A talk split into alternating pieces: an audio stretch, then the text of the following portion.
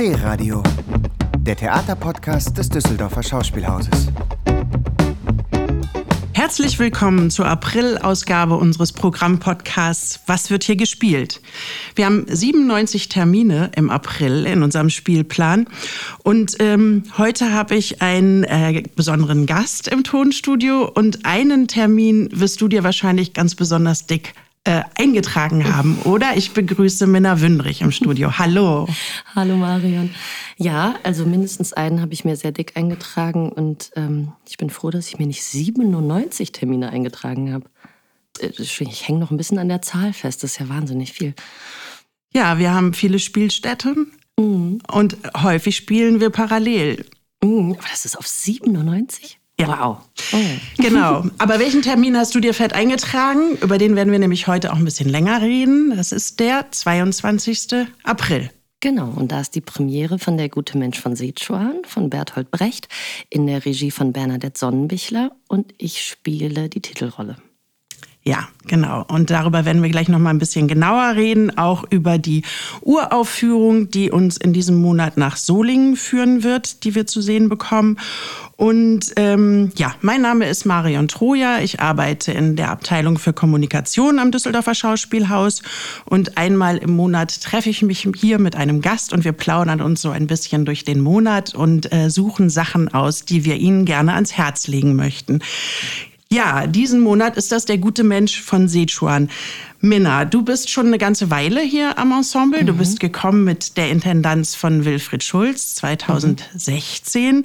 Und ähm, ja, seitdem konnte man dich in ziemlich vielen verschiedenen Rollen sehen. Aktuell stehst du auf der Bühne als Minna in Minna von Barnhelm. Mhm. War das klar, dass du das spielen würdest? Also ich muss ehrlich gestehen, dass ich das schon sehr absurd glaube ich, gefunden hätte, wenn es jemand anders gespielt hätte. Und gleichzeitig war es auch sehr absurd, auf der Bühne zu stehen und mit dem eigenen Namen angesprochen zu werden. Aber ich habe mich sehr gefreut und ich habe aber natürlich auch äh, sehr viele Scherze gemacht, dass sie sich etwas, äh, dass sie etwas faul waren in der Besetzung sozusagen. Mir wurde dann versichert, dass der Name nicht der, nicht der einzige Grund dafür gewesen ist, aber ähm, ja. Bist du denn Minna genannt worden wegen Minna von Barnhelm? Weißt du das? Ähm, nein, obwohl meine Eltern jetzt im Nachhinein nein, natürlich gerne behaupten, sie hätten da so eine Vorahnung gehabt.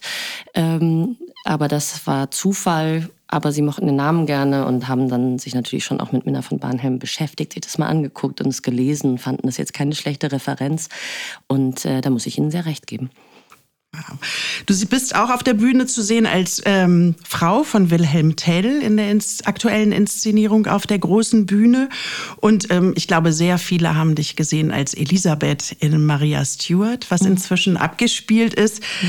Ähm, du hast vor Düsseldorf, in Bochum und in Stuttgart und in Dresden warst du engagiert. Ja, und jetzt hier. Gehört Brecht zu deinen Lieblingsautoren auf der Bühne? Ist das was, was du schon häufiger gemacht hast? Mm, häufiger gemacht nicht, aber es ist tatsächlich ein Autor, den ich sehr schätze. Ähm, ich habe Recht an der Schauspielschule eigentlich über seine Gedichte entdeckt für mich. So. Ähm, und habe da einen, einen Zugang zu Brecht gefunden, den ich, abgesehen von dem, was man so augenscheinlich erstmal mit Brecht verbindet, mit der großen Gesellschaftskritik, mit dem Antikapitalismus, mit dem epischen Theater, was alles ähm, sehr, sehr wichtige und geschätzte Faktoren sind.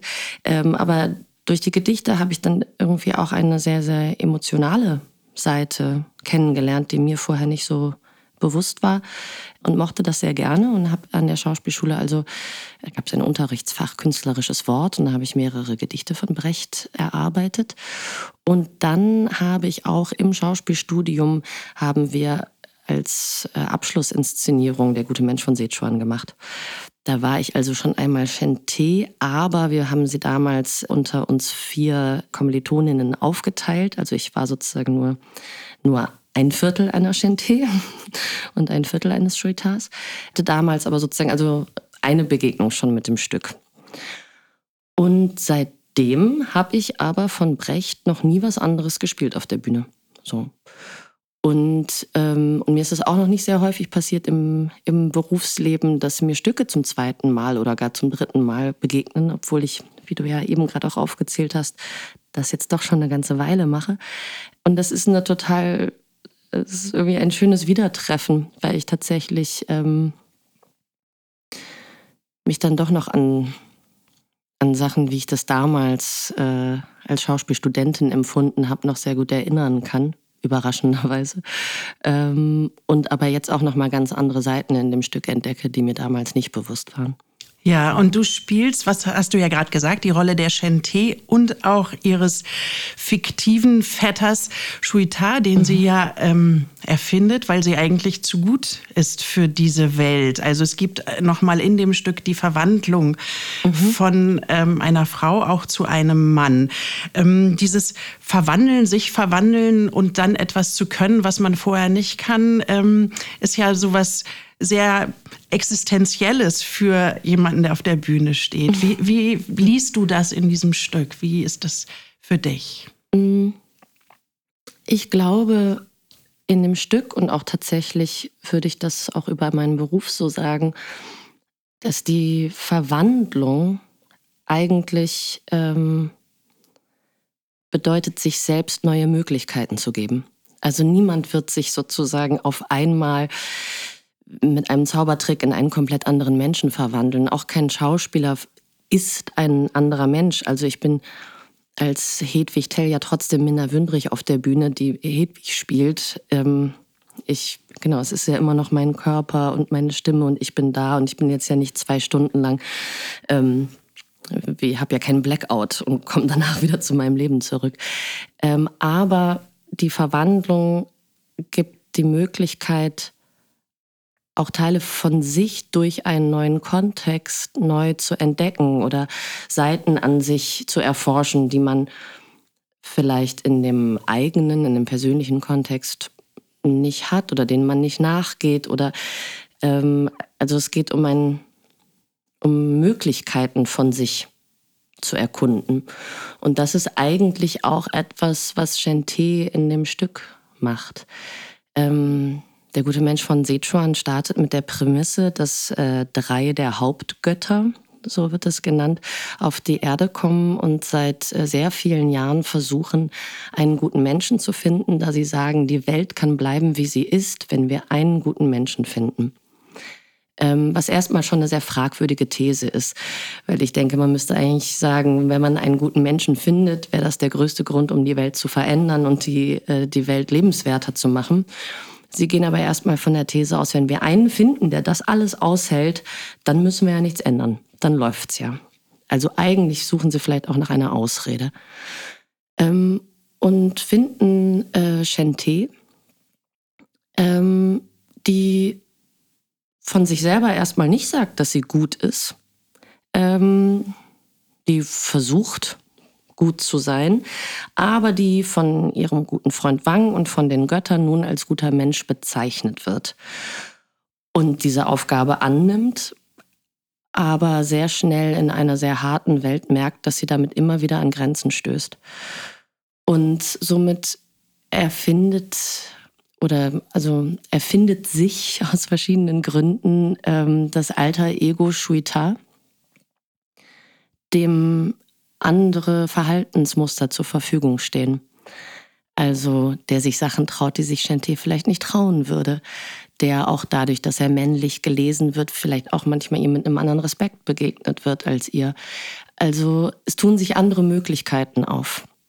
Ähm, vor allen Dingen glaube ich auch dadurch, dass sie sich in der einen Person als Chanté das große Ziel gesetzt hat, nun jetzt auch gut zu sein und damit ähm, das ist eine Möglichkeit und eine Einschränkung. Und mit der anderen äh, Person, Shuita, gibt es eben die Möglichkeit, ähm, auch auf Abwege zu gehen. So. Und ähm, ja, und äh, in, diesen, in diesen beiden Möglichkeiten verheddert sie sich auch immer wieder.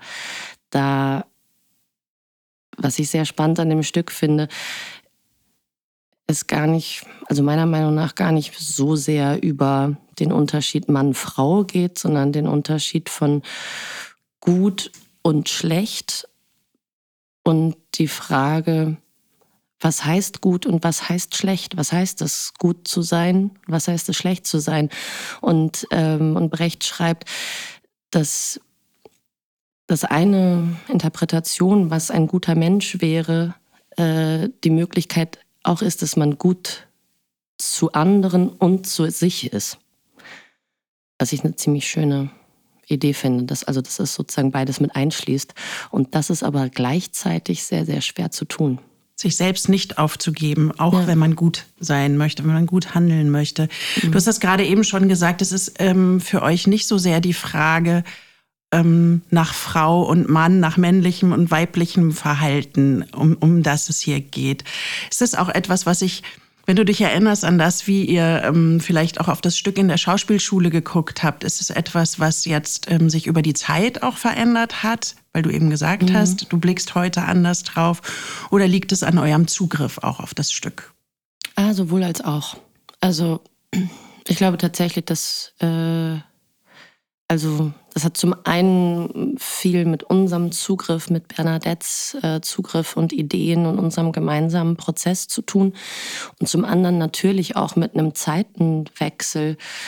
Ähm, also ich, wir haben das bestimmt damals etwas ähm, konkreter äh, gegriffen, als ich das heute angemessen fände.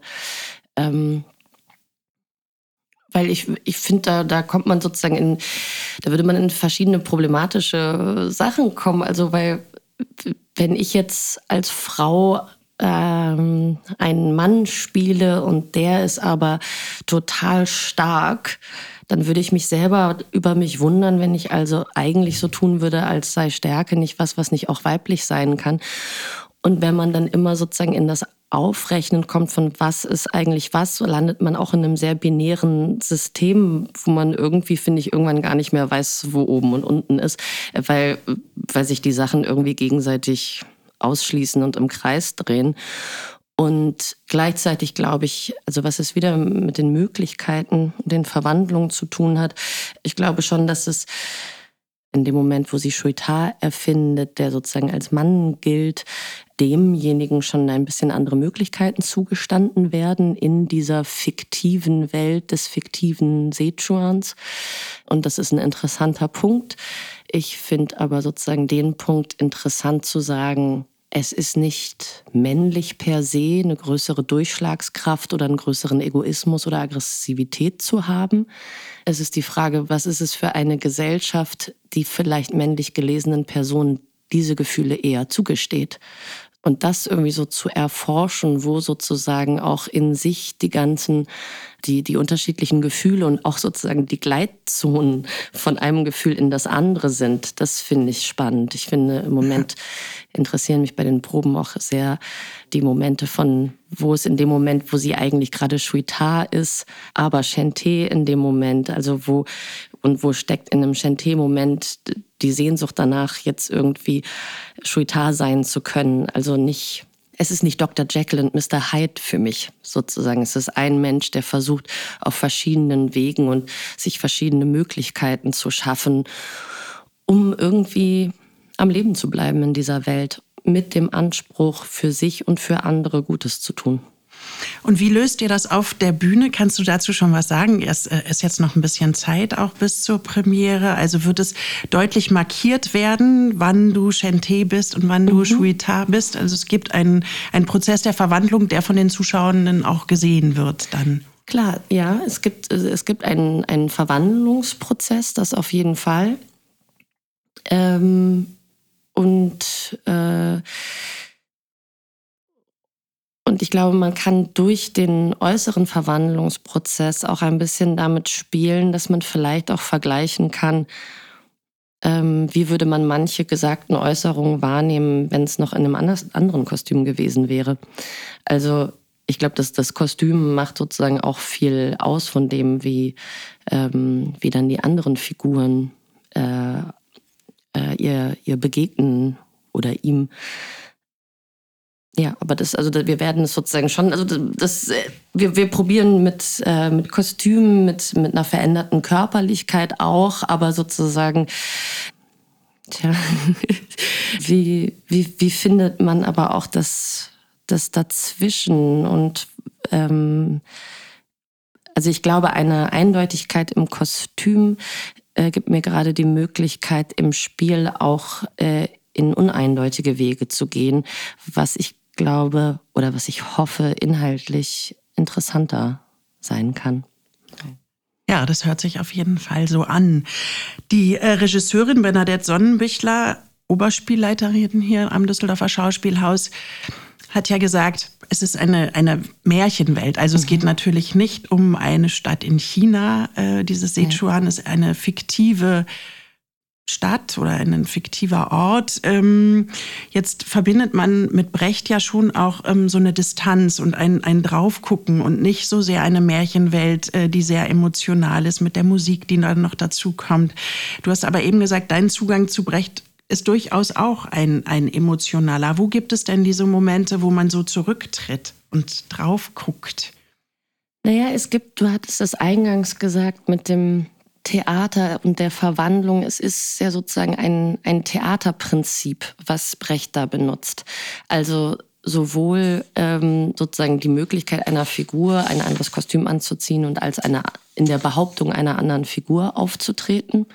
Und dann gibt es sozusagen die, die Brechtschen Momente natürlich auch, wo sich Figuren ganz äh, konkret ans Publikum wenden, durch die vierte Wand, wie wir sie nennen, hindurch und wie konkret aus den Figuren fast aussteigen. Und ich glaube, dieses Spielprinzip, dass man merkt, da wird alles in dem Moment erschaffen und es, es sind alles Möglichkeiten und Gedankenanstöße. Das versuchen wir in unserer Inszenierung zu unterstreichen durch Bühnenbild, durch Spielweisen, die wir ausprobieren.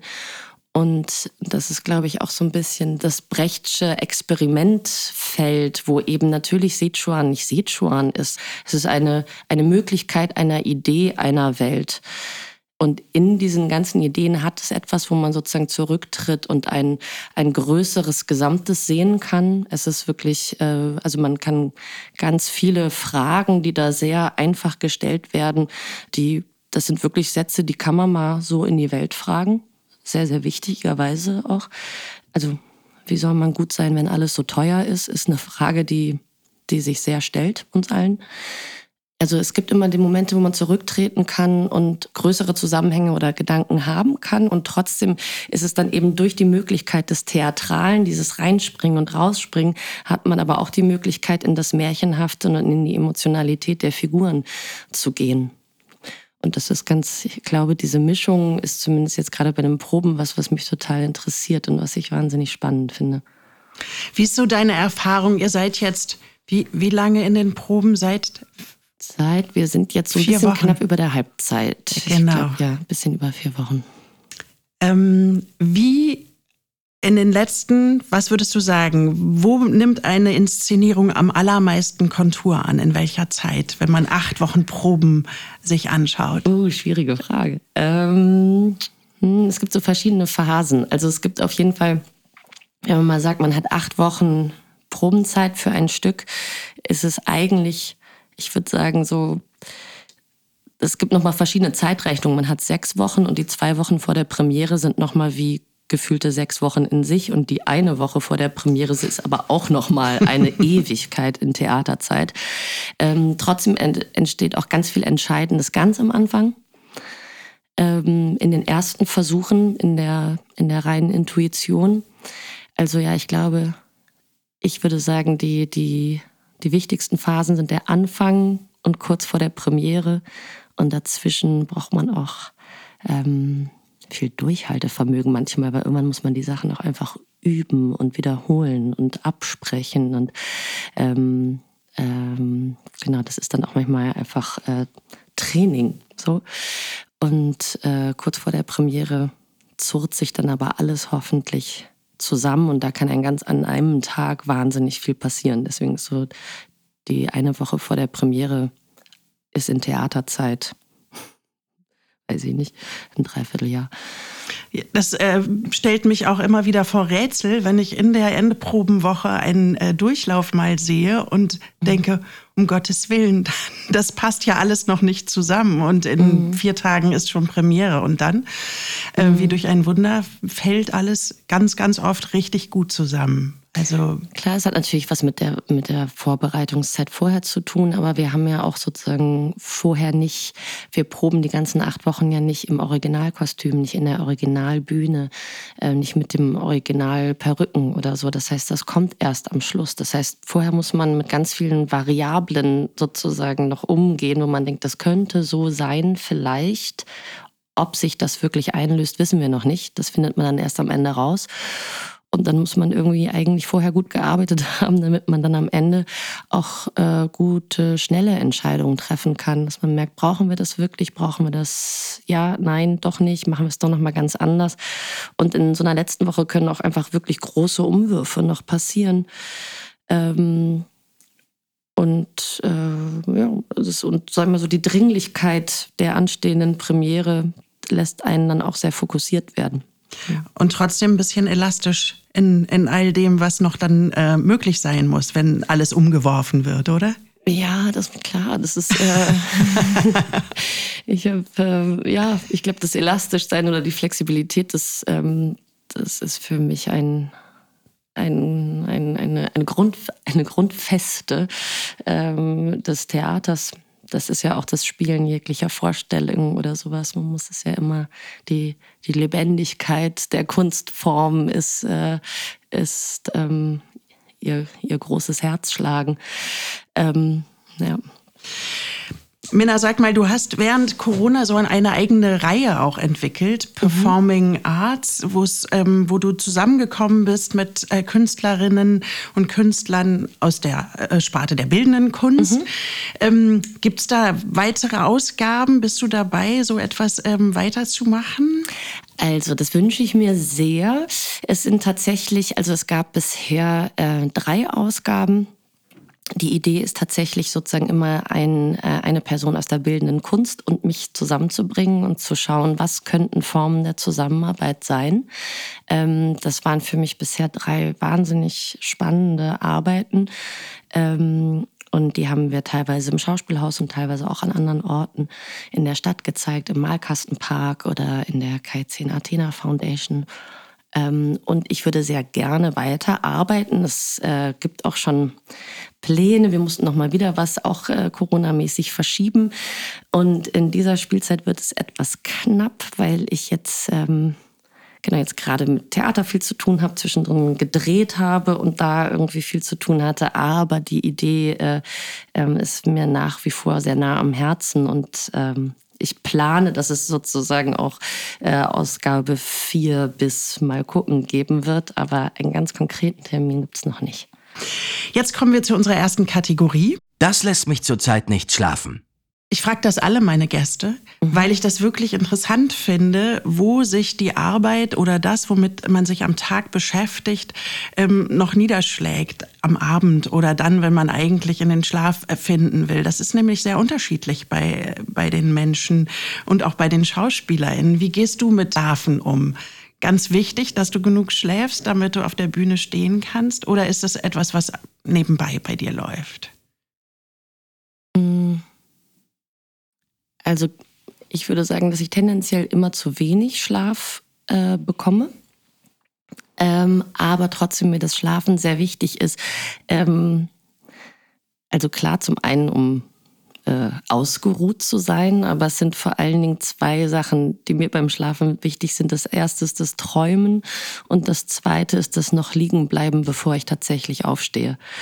Ähm, also ich ähm, ich verarbeite sehr viel in Träumen und habe dann auch sehr absurde Träume oft, die sich wirklich sehr mischen aus zum Beispiel gerade so einer Probenzeit plus Privatleben plus irgendwelche Dinge, wo ich mich frage, was mir mein Unterbewusstsein damit sagen will. Ähm, und deswegen träume ich sehr aufregend oft und das ist, glaube ich, eine Form von Verarbeitung. Und ich brauche ganz dringend morgens die Zeit des ähm, vom Wecker klingeln bis tatsächlich irgendwie einen Tag starten, wo ich irgendwie liege, in noch so einem Dämmerzustand bin, am allerliebsten in Ruhe noch einen Kaffee im Bett liegen trinke und Zeit habe, bevor die Welt ähm, in mich hinein und ich in die Welt hineintrete. Jetzt gehen wir mal zu was anderem und zwar zu der Uraufführung, die wir im April im Düsseldorfer Schauspielhaus im Programm haben, die wir nicht im Düsseldorfer Schauspielhaus zeigen, sondern wir machen uns auf eine Reise nach Solingen. Ähm, der Brandanschlag 1993 in Solingen, kannst du dich daran erinnern? Mhm. Das, wie ist das die, zu dir gekommen? Also oder? ich kann mich diffus daran erinnern, da war ich neun oder zehn. Ähm, und es ist so ein bisschen wie Solingen, wie, wie, wie Rostock-Lichtenhagen oder so. Also so, ich, ich habe das damals, glaube ich, nicht in einen größeren Kontext tun können, aber ich erinnere mich noch an die Bestürzung. Ähm, ich erinnere mich an, an, dass meine Eltern versucht haben, mit mir und meinen Geschwistern darüber zu sprechen. Und ich erinnere mich damals noch an, an ziemliche, ich konnte das nicht, nicht fassen, also weil mir sozusagen klingt jetzt so doof, aber so Rassismus als Konzept als Kind so absolut absurd und abstrakt vorkam, was es immer noch tut, aber mittlerweile ähm, äh,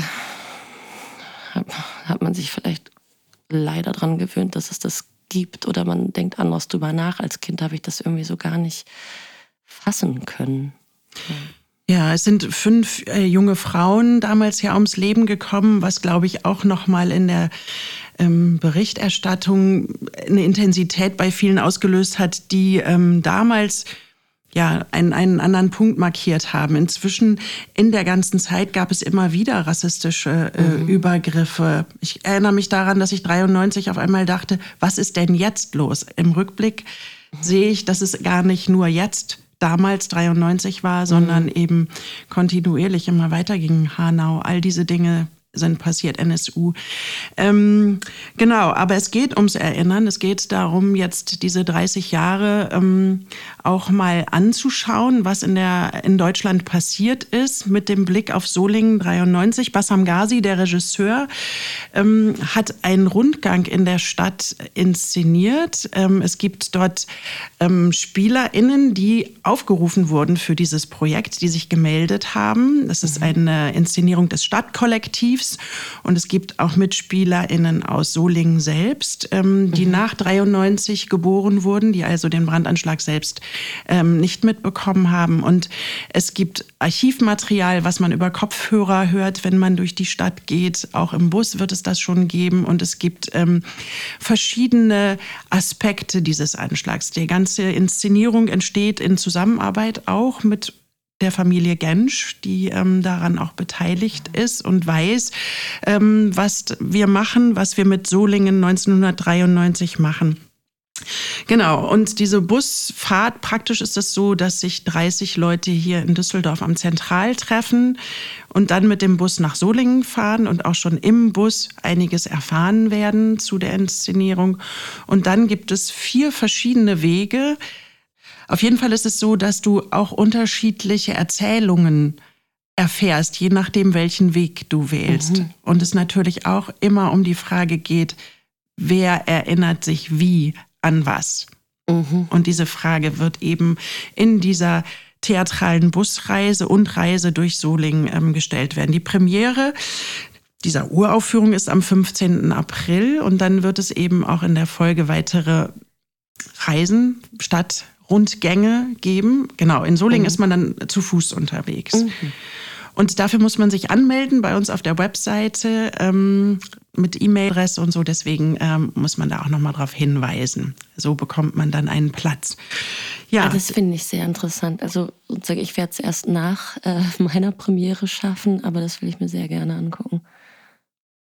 Ich war am Samstag auf einem Antirassismus-Schüler-Band-Festival in Solingen mhm. und habe da gespürt, dass dort ganz viele junge Menschen, also 15-Jährige, die da in Schülerbands sich gegen Rassismus positioniert haben, dass ich den Eindruck hatte, in dieser Stadt ist das sehr gegenwärtig auch, was, mhm. was da passiert ist. Zumindest an dem Tag, als ich dort war. Naja, das ist ja auch was. Also ich meine, Erinnern äh, ist ja auch oder eine Erinnerungskultur hat ja auch was damit zu tun, was sozusagen die eigene Identität prägt, an, aus was man gemacht ist und an was man sich erinnert und vor allem aber auch als Gesellschaft.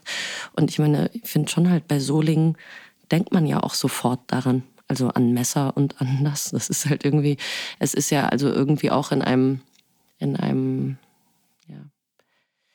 in einem kollektiven Gedächtnis hat es ja auch diese Stadt geprägt. Deswegen kann ich mir vorstellen, dass sich bestimmt auch junge Menschen, die dort aufwachsen und die selbst vielleicht noch nicht ähm, auf der Welt waren, als der Anschlag passiert ist, aber trotzdem sich irgendwie notgedrungen damit identifizieren und auseinandersetzen müssen, dass das, was mit der Stadt, in der sie groß werden, zu tun hat. Dass ja. das die Stadt geprägt hat, bestimmt. Vielleicht ist noch wichtig zu sagen, dass die Inszenierung empfohlen wird ab 14 Jahren. Das darf ich nicht verpassen. Wir haben noch eine weitere Premiere im Unterhaus, äh, unsere Spielstätte unter dem Schauspielhaus, die ja inzwischen ähm, für viele Formate auch ein Kultort geworden ist. Und dort wird es ab dem 20. April die Premiere von Reigen oder die Inszenierung Reigen nach Arthur Schnitzler zu sehen geben. Und zwar hat die bearbeitet und inszeniert Anton Schreiber, der im Augenblick ähm, Regieassistent hier am Düsseldorfer mhm. Schauspielhaus ist. Ja, deswegen werde ich mir den Abend, also zwar leider nicht zur Premiere, weil wir da äh, proben, aber danach auf jeden Fall angucken, weil ich äh, Anton aus vielen Arbeiten kenne als äh, Assistent und sehr, sehr gespannt bin auf seine eigene Arbeit und bin mir sicher, dass das sehr sehenswert sein wird. Minna, Theater Open Air. Wenn ich dich das frage als Schauspielerin, ist das eher äh, Verlockung oder Bedrohung? Eieiei. Ähm, ehrlich gesagt, ist es beides es ist schon, ähm, äh, es ist, da kommen schon Widrigkeiten auch auf einen zu, die ähm, nicht zu unterschätzen sind. Ich habe ja mal hier äh, auf dem Gustav Gründgen Platz bin ich für meine liebe Kollegin Judith Bohle eingesprungen im Rheingold und ähm, da gab es schon auch Vorstellungen, in denen es sehr, sehr, sehr gewindet hat und äh, geregnet und äh, also wirklich äh, widrige Umstände und ich mir einen abgefroren habe. Äh, und gleichzeitig hat es natürlich aber auch total Spaß gemacht, irgendwie auf einmal mit so tatsächlichen äh, Begebenheiten irgendwie zu spielen. Also es ist, ähm, es ist Fluch und Segen zugleich. Und damit machen wir weiter dieses Jahr. Mhm. Und zwar startet im Mai die nächste Runde von Düsseldorf Open Air.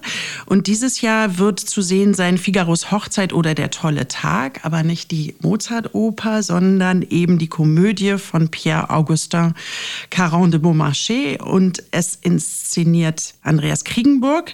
Das ist wieder gemeinsam mit dem Exklusivpartner Stadtwerke Düsseldorf veranstalten wir das auf dem Platz vor dem Schauspielhaus mit der großen Tribüne, die Platz hat für 500 BesucherInnen, ähm, mit aber diesmal nur Sonne, Männer. Kein, kein Regen, keine Kälte, all diese Dinge nicht.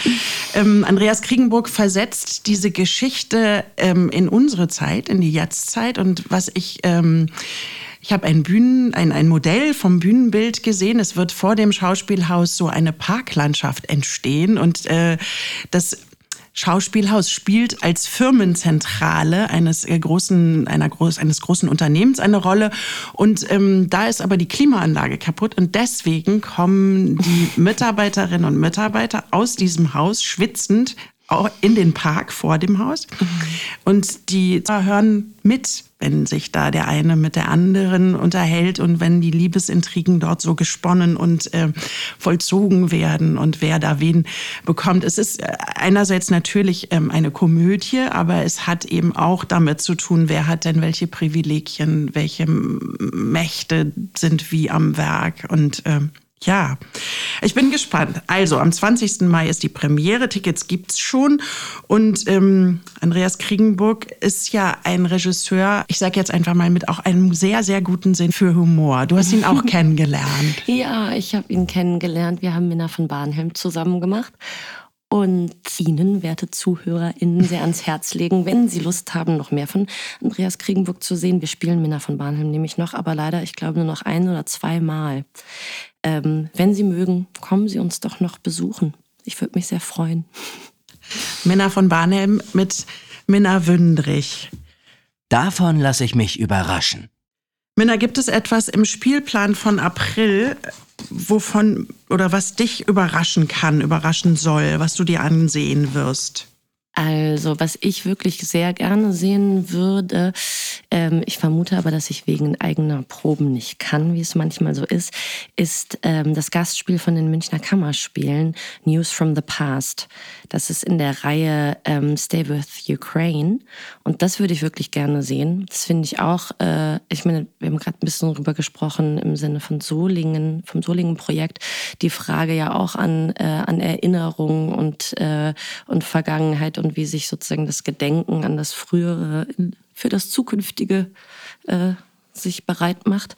Ähm, also das würde mich total interessieren. Das ähm, Davon hätte ich mich gerne überraschen lassen, aber ich vermute, da stehe ich auf der Probe. Vielleicht ganz kurz noch zur Information. Inszeniert hat das nämlich äh, Stas Zürkow und der hat ja am Düsseldorfer Schauspielhaus auch die Odyssee inszeniert, die im Programm du, das zu sehen ist. Auch noch nicht sehen können, weil ich immer gleichzeitig spiele. Das habe ich jetzt aber schon mehrfach sehr begeisterte Stimmen drüber gehört und möchte sie mir sehr unbedingt angucken. Da stimme ich ein in diesen Chor der begeisterten Stimmen, ja.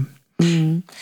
Ich habe, ähm, ja, das ist echt immer furchtbar. Es gibt immer Sachen, die man dann selber nicht gucken kann, wenn man immer zeitgleich spielt ähm, oder probt. Äh, deswegen habe ich äh, im April noch so ein paar Sachen, die ich gerne sehen würde. Bei mir wird es wahrscheinlich aber eher Mai damit werden, bis ich es wirklich schaffe, bis ich mit meinen Proben durch bin. Aber ich würde noch sagen, falls äh, Sie, liebe Zuschauer und Zuschauerinnen, sich überraschen lassen wollen, ähm, da war ich neu zum ersten Mal und das kann ich sehr empfehlen, ist Drag and Beast, die Drag-Show im Unterhaus. Wer sich überraschen lassen will, wird da bestimmt einen lustigen Abend haben. Ja, und da muss man immer schnell sein, weil das nämlich immer sehr schnell auch ausverkauft ist. Also du gehst zu Drag and Beast und ich gehe am 15. April ins junge Schauspiel, weil da gibt es nämlich die aller, allerletzte Chance, Bambi und die Themen zu sehen. Ein Stück äh, von Bonn Park, was Bonn Park auch selber inszeniert hat.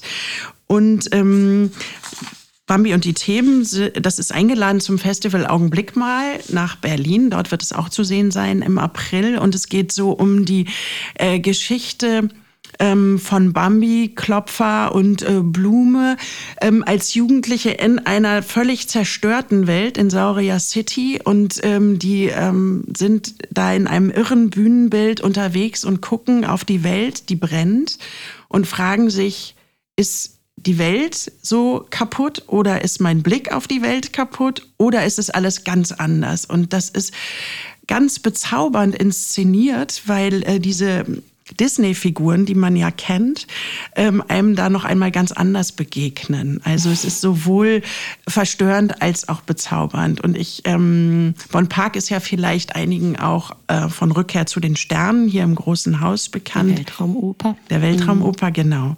Hat eine ähm, ganz eigene und besondere Art, ähm, mhm. auf die richtig großen ähm, Fragen und Probleme zu schauen. Ja. Und wo wir gerade beim jungen Schauspiel sind, von wegen, was ich gerne noch sehen würde, was ich noch nicht geschafft habe, ist ähm, der, den Kafka. Äh, den Kafka im jungen Schauspiel.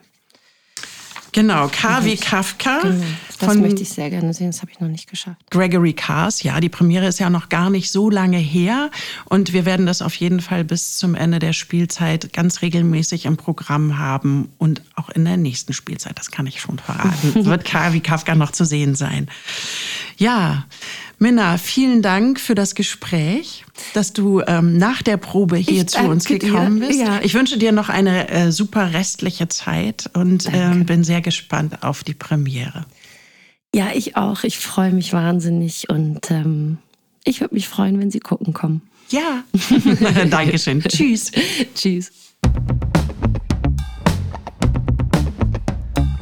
D-Radio, der Theaterpodcast des Düsseldorfer Schauspielhauses. Im Netz unter www.dhaus.de und auf allen gängigen Streaming-Portalen.